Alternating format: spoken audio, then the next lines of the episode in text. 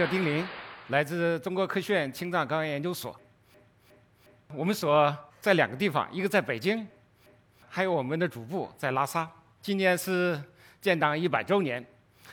我非常荣幸，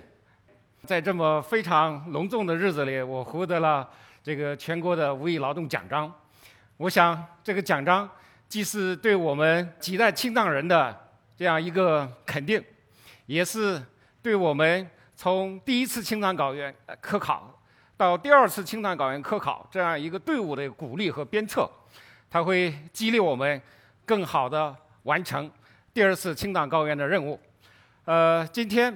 呃，我要讲的，呃，青藏高原，呃，这样一个世界屋脊是如何形成的？它对我们的环境，它对我们资源，以及对我国的重大的工程建设的巨大的作用，都是我们这一代又一代的青藏高原人，在几十年的奋斗过程中所获得的，呃，一些成果。我今天给大家简略的介绍一下。呃，青藏高原我们知道又叫世界的第三极，是我们地球上一个非常重要的这样一个地质地理单元。呃，青藏高原呃非常的大，如果我们以这条红线，呃三千米的等高线来把这个青藏高原画一下，这个包括的这个范围大概有三百万平方公里。如果说我们要以一千米的等高线来画这样一个高原，这个范围就非常大了，可以达到三千万平方公里，涉及的国家有三十多个，人口将近占了地球的一半，呃，三十五亿人。所以，我们认为青藏高原这样一个呃，包括第三级这样一个大的地区，对整个东亚乃至世界的这样一个呃环境都有重大的这样一个影响。这是青藏高原，青藏高原这一块儿。无论从南亚看上去，还是从我们呃丝绸之路向南望过去，都是一个非常巨大的高原。呃，从古到今，我们一直困惑了，就是这么一个巨大的高原，呃，如何形成在这儿的？所以历代呃科学家对这样一个地区，呃，做过了孜孜不求的这样一个探索，来解开这样一个巨大高原的形成之秘。经过这个几代人的努力。呃，大家现在了解到，青藏高原是一个从海底到世界屋脊的这样一个隆升过程。同时，青藏高原有很多的这样一个地块拼合而成的，它从南到北大概有五条巨大的缝合线，这每一条巨大的缝合线都是一个关闭了的这样一个古代的大洋。所以在青藏高原里面，至少关闭了这样五个大洋。最常说的有三个大洋。叫古特提斯洋、中特提斯洋和新特提斯洋，这每个大洋都是一个呃非常巨大的大洋，相当于我们的大西洋或太平洋这么一个呃这样一个大的大洋。大概在三亿年的时候，我们地球上有两个大陆，北边的是劳亚大陆，南边的叫冈瓦纳大陆，中间啊在西侧是连着的，然后向东是有个开口，成一个喇叭形的开口。这个洋就叫古特提斯洋，你能想象得到吗？在三亿年的时候，现在的维维奎林山是古特提斯洋的呃南部的海岸的一个海滨。所以，从三亿年的时候，我们可以看到，就是青藏高原根本不存在。那时候的青藏高原，所有组成青藏高原的陆块，就是在在这个。古特提斯洋的南部，这个冈瓦纳大陆的北缘分布着。时代向前走，这个古特提斯洋，它南部这个冈瓦纳大陆的北缘就开始了分裂。第一个陆块从这个高瓦纳出来的，我们叫呃羌塘地块，也就是我们现在所说的羌塘高原及其可可西里这个地区。羌塘高原的打开，在羌塘高原的南部。就形成了一个这个中特提斯洋，这个羌塘地块大概三铁纪，我们也就是说，呃，用我呃地质语言，在二点一到二点三个百万年的时候，就和我们的昆仑山发生了碰撞，形成了就是羌塘的高原的这样一块儿，哎，就这样一块地块呃地块拼合到欧亚大陆的南缘。再向前走，拉萨地块也追随着这个羌塘高原出发，在拉萨地块的南部就拉开了一个叫新特提斯洋。再向前走四号，这个整个冈瓦纳就全部解体了。冈瓦纳大陆现在我们了解到，它是由几大呃板块组成的，包括非洲板块、阿拉伯板块、印度板块、澳大利亚板块和南极板块这几大板块就开始在大概在一百五十个一百五十个百万年的时候就四分五裂了。呃，其中啊一个地块叫印度地块，这时候就快速的向北漂移。最后，印度地块和我们的欧亚大陆就发生了碰撞。这个印度地块发生的漂移的速度是非常快的。呃，如果说，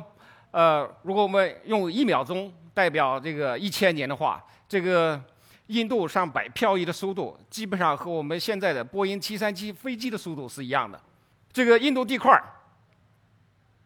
也叫印度大陆和欧亚大陆拼合这个过程是地球上。最强烈的一次碰撞，这次碰撞就塑造了我们整个青藏高原及其呃世界上绝大呃就是整个欧亚大陆的这种一种地貌。但科学家一直困惑，就是说这个碰撞的过程以及最后的这样一个拼合的历史是什么样子的？随着印度地块呃撞上来以后，然后这个冈底斯山、喜马拉雅山及一系列山系就在青藏高原形成了。最终奠定了我们现在的这种地貌。呃，刚才我提到个问题，就是说印度与欧亚大陆它的碰撞时间是什么一个时间？这是青藏高原研究最重要的一个科学问题。因为这次碰撞奠定了我们现在地球上的这种海陆的格局和大气的这样一个环流，同时，呃，这种碰撞也是所有的这个气候变化成矿作用的一个起点。所以这个问题就是非常的重要。关于这个问题，是最早由西方科学家所主导的这样一个研究。他们认为，这个印度大陆就像我这个图上画的这个样子，大概在五千五百万年或者五千万年的时候，在巴基斯坦这个位置，首先就和欧亚大陆发生了碰撞。但是，呃，这一研究是缺少关键的证据。就是他们所有的证据都是一些间接的证据，所以他们那时候一直想到中国，呃，开展这项研究。可是那时候我们呃西藏还不允许这个外国科学家进入。大概就是一九八零年的时候，也就是我们说的这科学的春天，我们改革开放，呃，我们在北京召开了一个关于第一次青藏高原科学考察的会议。在这一次会议上，中国科学家提出了很多新的证据。引起了外国科学家非常高的这个兴致。在这次会议上，法国科学家就率先提出，呃，我们要到青藏高原进行科学考察。呃，当时，呃，我们的国家领导人邓小平也参加了这次会议。我们知道，法国和我们国，呃，国家领导人有着非常紧密的这样一个联系，所以，呃，就同意了法国科学家的这样次请求。在随后的几年中，这个中法科学家联合起来，这个法国科学家首先关心的这个问题，也是印度和欧亚板块如何碰撞。在随后几年的工作，他们联合发表了一系列的这个文章，就关于印度和欧亚大陆的碰撞。他们最后得出的结论是，可能在五十个百万年，也就是五千万年，印度和欧亚板块在这里发生了碰撞。但是这样一个结论是缺少这个直接证据的。最关键的证据，我们是什么？如果两个大陆发生了碰撞，一个大陆要俯冲到另一个大陆之下，一个大陆是上盘，一个大陆是下盘。呃，上盘的前缘要形成一个前陆盆地，这样的话，这一个大陆的物质就可以转移到另外一个大陆，所以需要有一个前陆盆地这样一个最直接的证据。可是，一直在雅鲁藏布江缝合带的南侧找不到这样一个前陆盆地。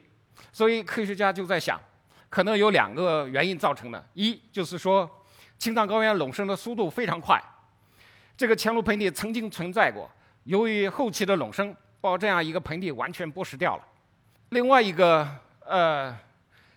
他们认为可能这样一个前陆盆地根本就没来及的发生，因为印度和欧亚大陆的碰撞的速度非常快，这样一个前陆盆地完全可能呃就俯冲到青藏高原之下去了。还有认为可能这个前陆盆地根本就没有发生，呃，根本就没来得及沉积，呃，然后两个大陆就碰撞完了。我们的工作是经过十多年，沿着这个雅鲁藏布江，从南迦巴瓦一直到西部的巴基斯坦这样一个追溯，我们呃有一个突破，就是在日喀则西侧有个叫萨嘎的这样一个县城，在它县城的南侧有一个叫三丹林的这个地方。发现了这样一个大的这个跑面，虚线以下是一套纯的石英砂岩。这套纯的砂砂岩，我们各种指标证明它都是来自印度的。可是紧接着连续上面的一套这个非常彩色的沉积，证明它的物源是欧亚大陆的，是我们冈底斯山过来的。那就是说，在这里两个大陆的物质直接堆积在一起了。这只有一种可能。就是两个大陆在此发生了碰撞，才能造成一个大陆的物质转移到另外一个大陆上。所以这个刨面的呃就非常关键，特别关键的就是说这个接触的时代是什么？我们在这里呃寻找了很多时间，在这里边找到了一种叫方式虫的这种化石。大家看它的呃样子非常的奇特，各种各样的也非常的漂亮。但是它的大小非常小，我这里边是用的一个呃五十个缪的这样一个比例尺，所以只有在这个显微镜下才能看到这样一个虫子。它是一种漂浮在大洋中的呃这种动物，这种动物它的时代只有靠它才能够来呃限定，因为这个剖面上其他的证据当时都找不到。然后我们我的工作就是针对这样套一套化石，它什么时代？呃，把这个东西拿出来以后，在国内就没有人认识，到底是什么时代的？我翻遍了所有的图书馆，关于放射虫的研究，也找不到类似的放射虫。我就想这个东西一定是一个新的东西，然后我就开始呃去找，然后最后在美国 UCLA 的图书馆里边，它有一套非常巨厚的书，叫《大洋钻探报告》。呃，现在好多图书馆有这套书，当时我们国家还不齐这套书。这套书，嗯，摆起来，它是一个大屋子才能放得下。它要对全球所有的大洋任何一个地点都做了非常详细这种钻探，呃，每个钻探的钻孔都有一个科学报告。这样摞起来，这套报告要装满一个屋子。现在，我在这里边突然有一天就翻到了和我这个图片上显示的放射虫一样的这个放射虫，它给出的时代。是六十五个百万年，我就非常的兴奋，正好是在中生代和新生代交界的这个点点上，我们发现了这一套动物群，其中有一个虫子，呃，特别的好，就是在新西兰的一个钻探报告里边看到的，那个虫子它们叫毛利虫，也就是我这个图版的第一个，呃，这样一些小球里边还套了呃一个大球，里边还套了一个小球。这个毛利虫就根据当呃当地毛利人的名字命名的。只要找到这样一个化石，就可以得出它确切的时代，大概是六十五到六十三个百万年，也就是六千五百万年，就要到六千三百万年这样一个时代。所以，呃，找到了这样一套筒子，把这个时代定下来，我是高兴的，这个彻夜难眠。呃，这样一个剖面突破了以后，然后现在我们已经清楚。从当时那时候发现，一直到现在，类似的地层，类似的这种乾隆盆地，已经在这个地方，呃，沿着雅鲁藏布江封河的南侧，已经找了非常非常多，基本上就是遍地都分布着这样一个乾隆盆地。从这一点突破以后，就带动了整个这个雅鲁藏布江缝合带研究的这样一个突破。我们做了这个中部的碰撞时间，给它鉴定出来是六千五百万年到六千三百万年。如果啊，接下来我们又到了这个东部的这个印缅山脉地区，做了呃七八年的这样一个项目，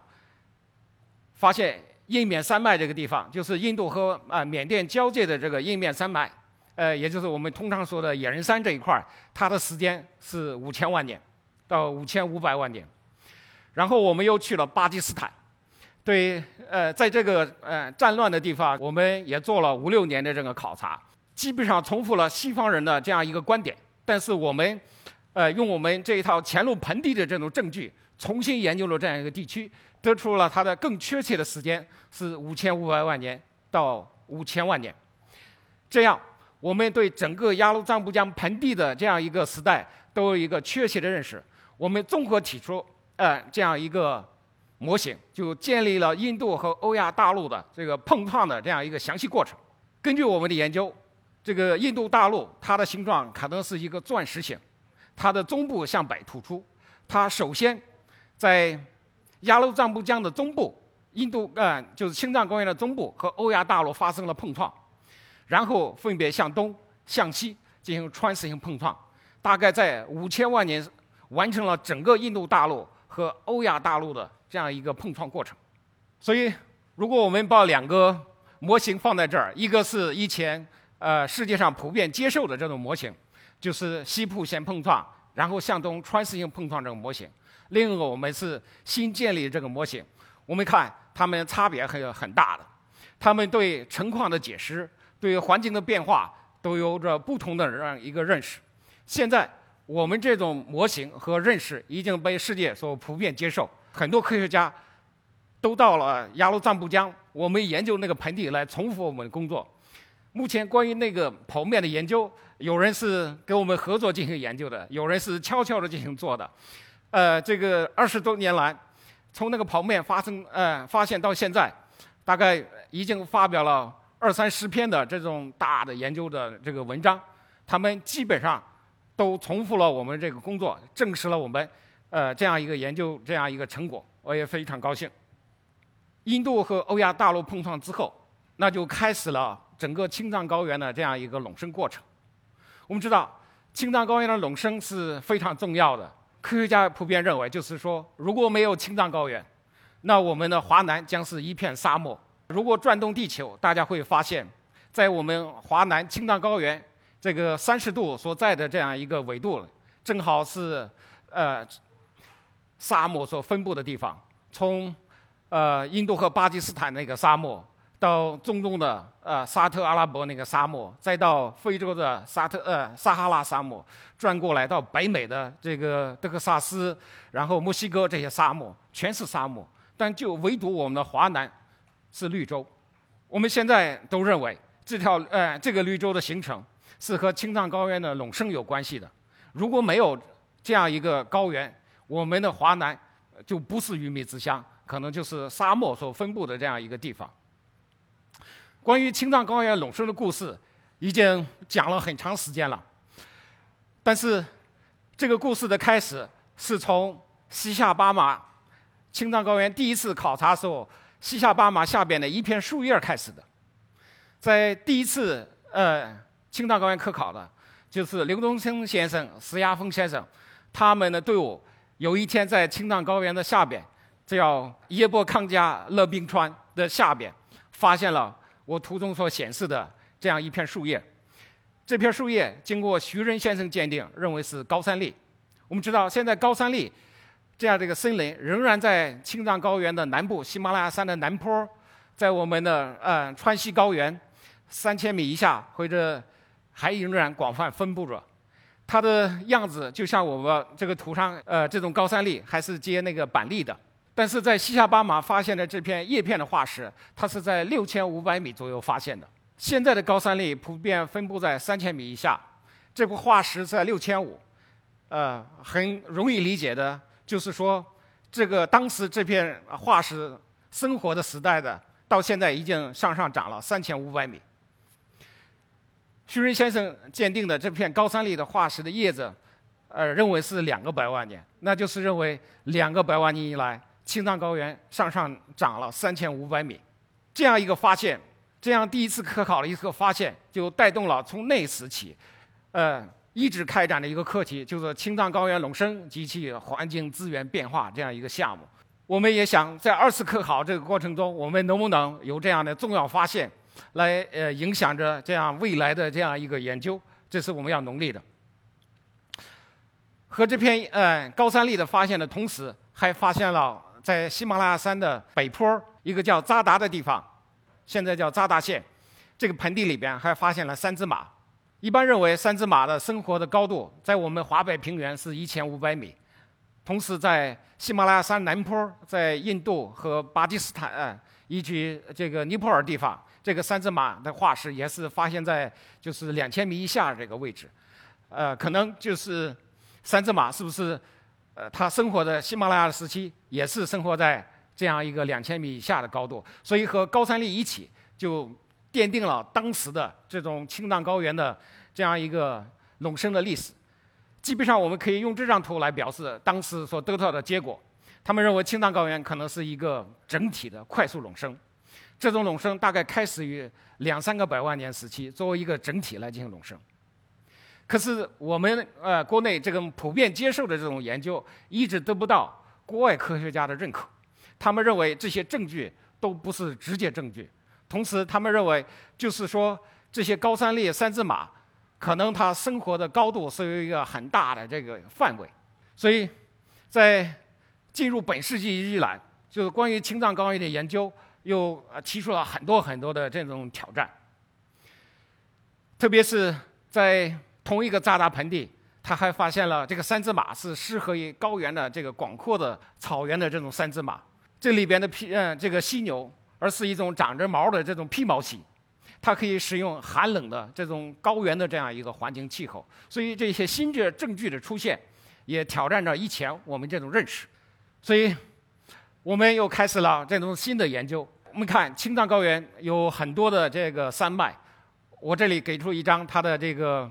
呃，地形图，大家看，越是红的地方，它是越是高的地方。所以青藏高原从南到北大概有几排的这样一个大的山脉，最南侧的叫喜马拉雅山，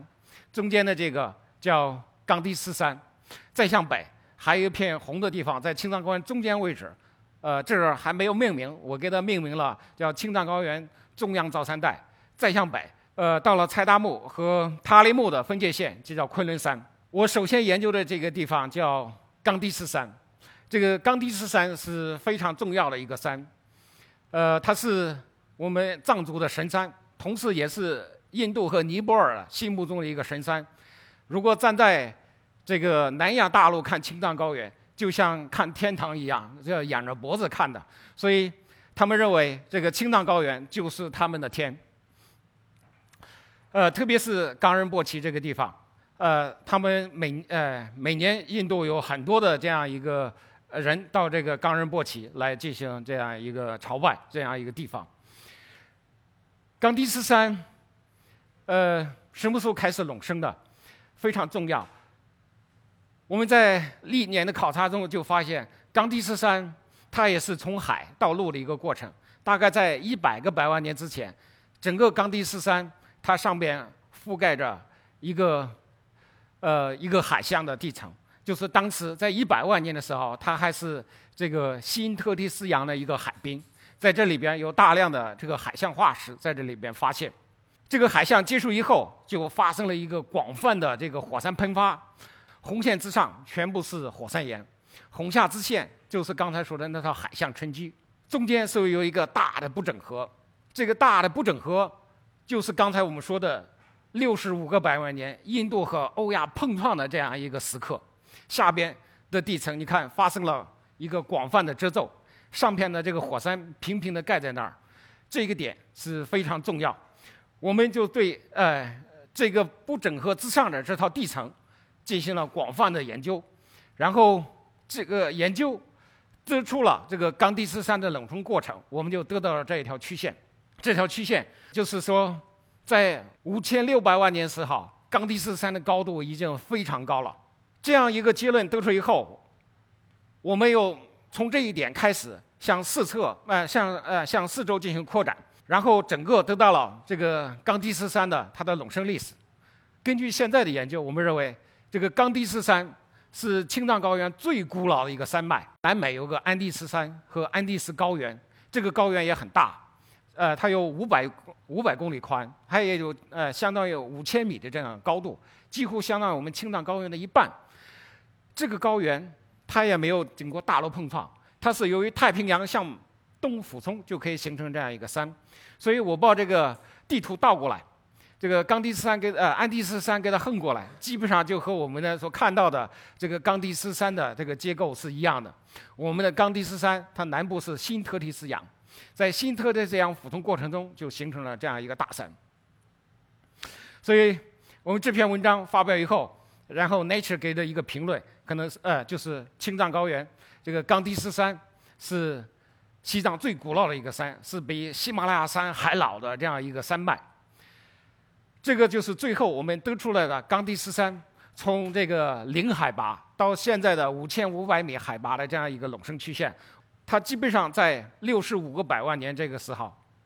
它的高度已经达到了现在高度，所以它的高度的获得都是在碰撞之间形成的。所以说，我们冈迪斯山不需要大陆的碰撞，它有大洋俯冲形成的这样一个山脉。就像现在南美的安第斯山一样，这是我想给大家讲的第一个山脉的永生。第二个给大家想讲的这个山脉就是中央分水岭山脉。听了这个山脉，大家可能不知道我说的是在什么地方。其实，如果你去青藏高原，沿着青藏线走，就要经过这个山，那个山就叫这个唐古拉山。青藏高原地图你会发现，就是在青藏高原的中部。从最东部的梅里雪山，经过横断山，经过苏贝拉岭，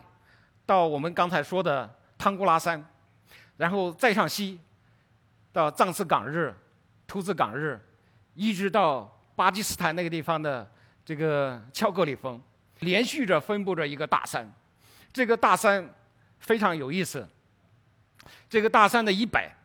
它所有的河流，包括我们的黄河、长江、澜沧江。等等，河流都是流向太平洋，我们说是太平洋水系。这个山脉以南，包括我们的弄江，然后雅鲁藏布江，西侧的印度河，大大小小的河流都是向南流，流到这个印度洋。我们说青藏高原是世界的屋脊，这个屋脊，中国的屋脊是有脊柱的，我们认为这个脊柱就是这个这个山。但是这个山就没有一个统一的名字，我索性就给它命名了中央山脉。呃，有科学家不行，说中央山脉已经有了，是秦岭。那我说给它加一个呃定词，呃前面加一个定语，叫青藏高原中央山脉，或者青藏高原分水岭山脉。这个山脉非常有意思，这个山脉在青藏高原的内部，它也不靠近板块的边缘。它是在青藏高原由一个盆地发展起来的这样一个山脉。我们知道喜马拉雅山很大，但是它不是分水岭，大大小小的小河都切穿了喜马拉雅山。然后刚才说的冈底斯山也很古老，但是它也经不住很多河流的这样一个切割。但唯独我们所说的中央分水岭，构成了我们太平洋和印度洋的这样一个分水岭。这个分水岭是如何形成的？是我。呃，一直困惑的问题，所以为此我就专门组织了一个可可西里考察，在零五年、零六年、零七年，我连续三次对可可西里进行了这样一个考察，就要解开这个山脉究竟是什么时候形成的，是什么机制形成的这样一个山脉。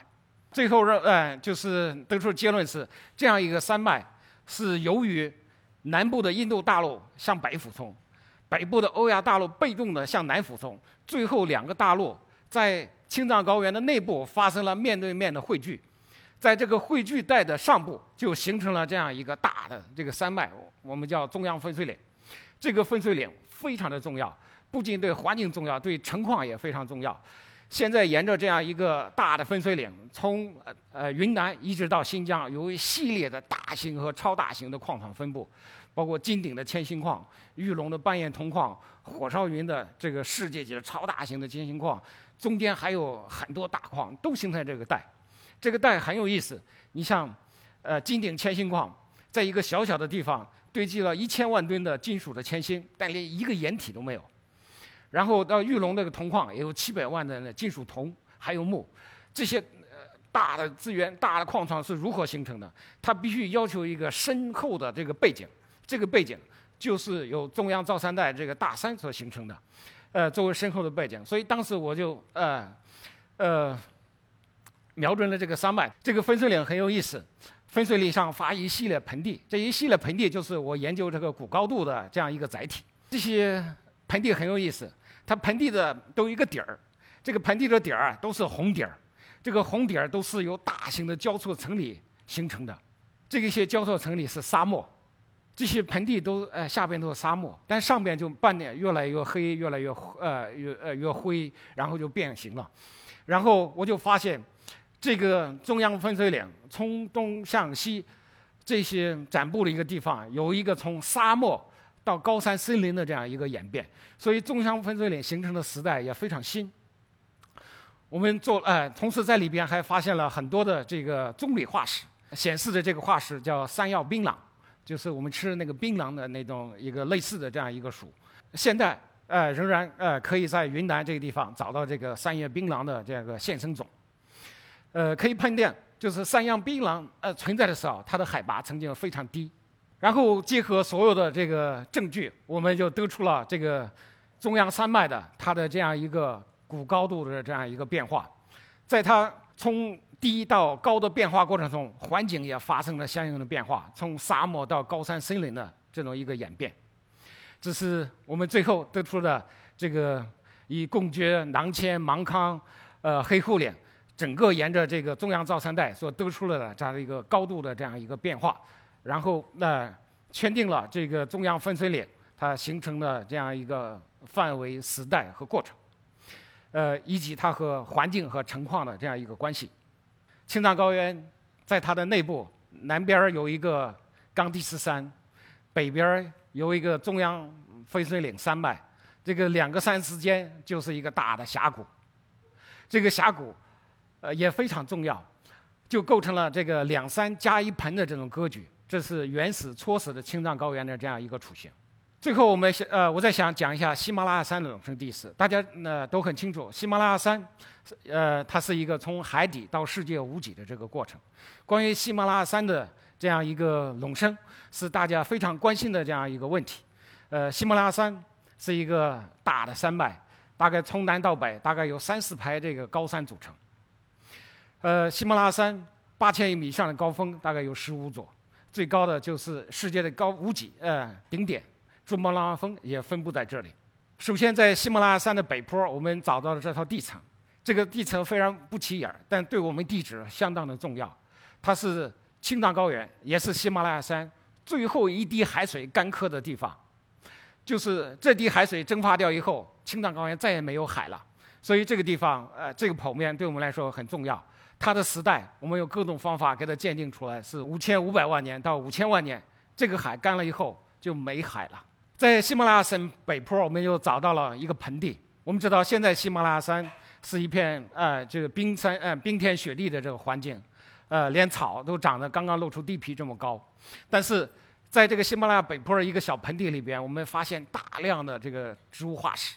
这个化石。有两个呃盆地非常漂亮，一个是柳区，一个叫恰布林。这个柳区里边有桉树，有榕树，呃，还有呃八角树，呃，就是我们扇扇子的那种啊，这种这种棕榈，这种完全是热带亚热带的这种风貌。可是它恰恰就出现在了喜马拉雅山的山中，就是说这一套植物存在的时候，喜马拉雅山应该还是很低的。我们通过几十年的研究，十几年的研究。得出了这条曲线，就是说，在碰撞之后，西藏还是一个残留海，就像现在的澳大利亚那儿北缘一样。澳大利亚和巴布亚新几内亚发生了碰撞，但是巴布亚和澳大利亚之间还有一个浅海，这个浅海就叫阿拉夫拉海。这个阿拉夫拉海从三十呃十五个百万年碰撞到现在一直还存在。我们的喜马拉雅一样。印度和欧亚板块在六十六十五个百万年碰撞之后，这个浅海一直持续到我们刚才说的五千五百万年，然后它是一个非常缓慢的这样一个隆升过程，然后在五十五个百万年的时候，这个地方海拔低于呃一千米，到了二十五个百万年的时候，已经达到了两千米左右的高度，随后喜马拉雅山这个地方发生一次非常快速的抬升，这次抬升大概是在。五到八个百万年，抬升了将近三千米。为什么发生？呃，在这个时间不是在碰撞的时候，而是在碰撞呃，之后经过一个缓慢的隆升，到了最后这个地方突然来一下这样一个快速的抬升，呃，这个也是我们非常呃关心的这个问题。这个种快速的抬升，我们认为碰撞之后，这个印度的大陆就俯冲到青藏高原之下了。这个俯冲下去以后，它变得越来越热，密度越来越大，发生流和岩化。这个印度大陆在底下俯冲的就待不住了，它就突然有一天咔就断掉了。这个断掉之后，引起下面的地幔就呃上来了，然后是整个喜马拉雅山这个时候发生的这个突然的，就是呃从两千米一直到了五千米，在几个百万年之间，就这样一次非常陡的曲线就上来了，形成了这样一个喜马拉雅山。这次断离，这次抬升，不仅形成了喜马拉雅山，对成矿也是非常非常的重要。目前我们在喜马拉雅山发现非常多的这个像大型的、超大型的铍矿。这个稀有金属矿藏，还有呃很多很多的呃其他的铅锌矿、铜矿，都是和这一次的喜马拉雅山的这样一个隆升、印度地壳的呃俯冲岩石圈的断裂有关的。所以呃这个研究不仅对我们的环境有意义，对我们找矿也有非常重大的意义。总结起来，我们就发现青藏高原不同的山脉隆升的过程是不一样的。这个绿线是喜马拉雅山的隆升过程，这个红线。是中央分水岭的隆升过程，呃，最上边的这个蓝线是冈底斯山的隆升过程。青藏高原的不同山脉有着不同的历史，有着不同的隆升历史，所以它们的成矿的特色也各不一样。这三条曲线和我们以前普遍接受的这个黑线就完全不一样了。这个黑线所谓青藏高原隆升是。大概三个百万年以后，才是突然的这样一个快速整体抬升，就完全的不一样了。这是我们目前所获得的一个呃非常新的认识，这种认识也得到了现在普遍的这样一个接受。下边我们讲的就是说，呃，碰撞也碰了，这个高原也起来了。这个高原起来，它有一个什么样的这样一个环境效应？我们今天不讲矿，就管讲环境。我们知道。这个青藏高原最大的影响，大家认为就是环境影响，认为就是说和季风的形成有关系。我们知道，这个季风是我们也是我们星球的一种特有的现象，就是它在我们赤道的南北二十度之内有一个呃信风带，呃夏季在北半球，然后冬季在南半球，它来回的移动，然后有这么全球有这个七大季风系统。它都在那南北二十度之内，但是唯独有一块非常的特殊，它超过了这个范围，就是我标的这个红色的这个范围。这个范围已经超过二十度，一直这个到了我们所在的这个北京四十度这个范围之内，都受它的影响。我们认为这一块向北大大移动的这样一个季风系统，就是由青藏高原它的隆升形成的。那我们看一看这个季风究竟是一个什么关系呢？如果仅有冈底斯山，就是我们图上最北边的这条山。冈底斯山的南部是一片热带的这个风光，它的前边就是喜马拉雅山。当时的喜马拉雅山还是零海拔左右，是一片这个热带的雨林的这样一个风光。这时候已经有季风的产生，但是在这条山脉的一百，我画了很多的这个沙丘的这个形状，这个月牙形的，在这个山脉一百是。这个沙漠的地带，包括我们的长江中下游都是沙漠那个时候，然后中央山脉隆升了，就青藏高原第二条山脉隆升了，然后这个山脉隆升以后啊，在两山之间是出现了一个呃中央谷地，很多人认为，哎，现在研究就是这个两个山存在的时候，中央是一个香格里拉，是一个呃非常呃环境非常好的这样一个地方，然后中央山脉的隆升，同时影响了。就是青藏高原的东部，一直到长江中下游。从这个时候开始，我们那个长江中下游这个地方就开始从沙漠到鱼米之乡的转变，然后气候就开始变好了。然后我们说青藏高原的影响，特别东部的影响，这个时候在四十个百万年的时候已经开始了。呃，刚才我们说的，在这个中部这个两个山之间是一个非常漂亮的峡谷，我们叫呃。呃，青藏高原内部的这个香格里拉，然后高原的东部从沙漠也变成了这个高山森林，最后喜马拉雅山隆升了，最南部的这个山形成了。这个山形成以后，呃，这里有一个非常抽象的曲线，呃，这个绿色的就是喜马拉雅山隆升过程。我们就发现，这个喜马拉雅山隆升之后，青藏高原的降雨有个突然的变化，就是这条红线，从以前的大概每年呃一千两百毫米左右，突然下降到现在的三分之一左右，从那儿慢慢的越来越干。同时，这个喜马拉雅山它有巨大的阻挡作用，它阻挡了这个暖湿气流的向北的传递，所以青藏高原及其以北都变得越来越干旱。刚才我们说的那个香格里拉也消失掉了，但是这个喜马拉雅山不仅有巨大的这个阻挡作用，同时还有一个导流作用。我这是引自安之成先生的一个文章，他就发现，在喜马拉雅之前，这个所有的水汽都要转到我们的云南和我们中国的东部地方去，所以这个这样一个转换。就奠定了这么现代的这样一个季风系统，使中国的东部越来越湿润，呃，包括青藏高原的东部。所以，这个喜马拉雅山的隆升，最后奠定了我们现在的这样一个环境格局，使我们中国东部从以前的沙漠的干燥的气候，变成现在的鱼米之乡。所以，这是青藏高原及其各种山脉的隆升，影响的这个气候变化及其整个的我们中国的这样一个环境格局的一个奠定。谢谢，我的报告今天就到这儿。